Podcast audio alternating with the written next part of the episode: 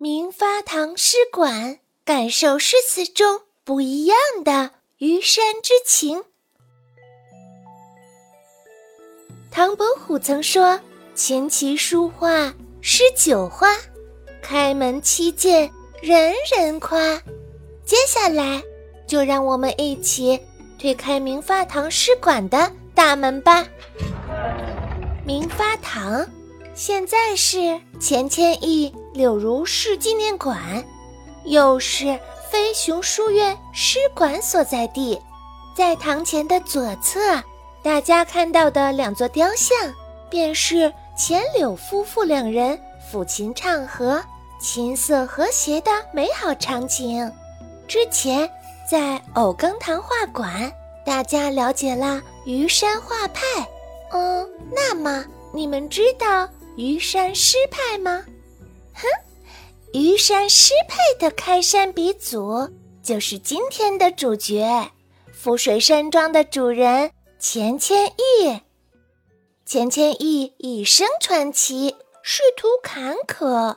二十五岁乡试中举，二十九岁会试中进士探花，官至明朝礼部侍郎。从明入清，多次遭难，反复削职反礼，可谓是官场混迹五十多年，真正做官时间不过五年，其余时间都在老家常熟闲居。正是这段闲赋时光，钱谦益拥有了大量的创作时间。虞山诗派，学古而不泥古。吸取诸家之长，扭转了明代诗文颓风，开创了清初诗文新局面，奠定了他东南文宗的至尊地位。他的投笔集更是被近代文史泰斗陈寅恪誉为明清之史诗，三百年来之绝大著作。啊，走进明发堂，首先映入眼帘的。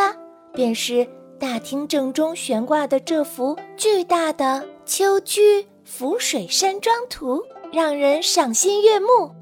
钱谦益虽是东林盟主，但一生政治失意。他人生的高光时刻，应该是在花甲之年遇到了秦淮才女柳如是。西子湖畔，白发红颜，因诗生情。结为伉俪。嗯，从画中我们可以想象出原主钱谦益和柳如是这对才子佳人徜徉于上湖的湖光山水中，读书论诗、相谈甚欢的美好画面。山庄内的团桂天香、秋园藕羹、酒楼花信等绝美八景，钱柳夫妇都曾吟咏过。环顾诗馆，一股浓浓的书香气迎面扑来。钱谦益博古通今，喜好收藏古书。这里按照明清时期的书房风格陈设，极大程度地还原了钱柳夫妇读书起居的生活场景。屋内悬挂书卷装饰，屋中摆放文房四宝。满屋的诗书意境。其实啊，钱谦益的一生是富有争议的一生。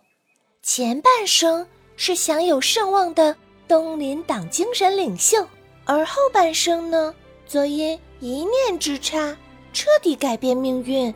六十岁前，钱谦益是明朝高官、文坛大师、江南富豪。六十二岁时，他投降清朝多尔衮，七迹创造不朽功业，却大节有亏，背负骂名。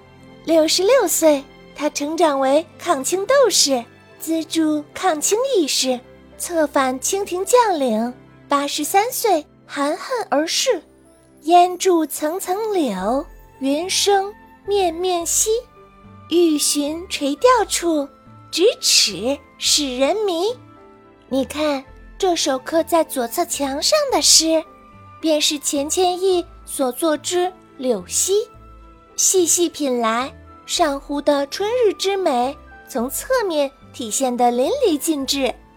但也有人说，在诗中读出了迷茫沉郁、隐忧之情。不知道大家读这首诗是什么感受呢？啊，浮于上湖烟水之中，优美书卷跃然眼前。此刻在诗馆内吟诗作赋，以诗寄情，是多么惬意的一件事。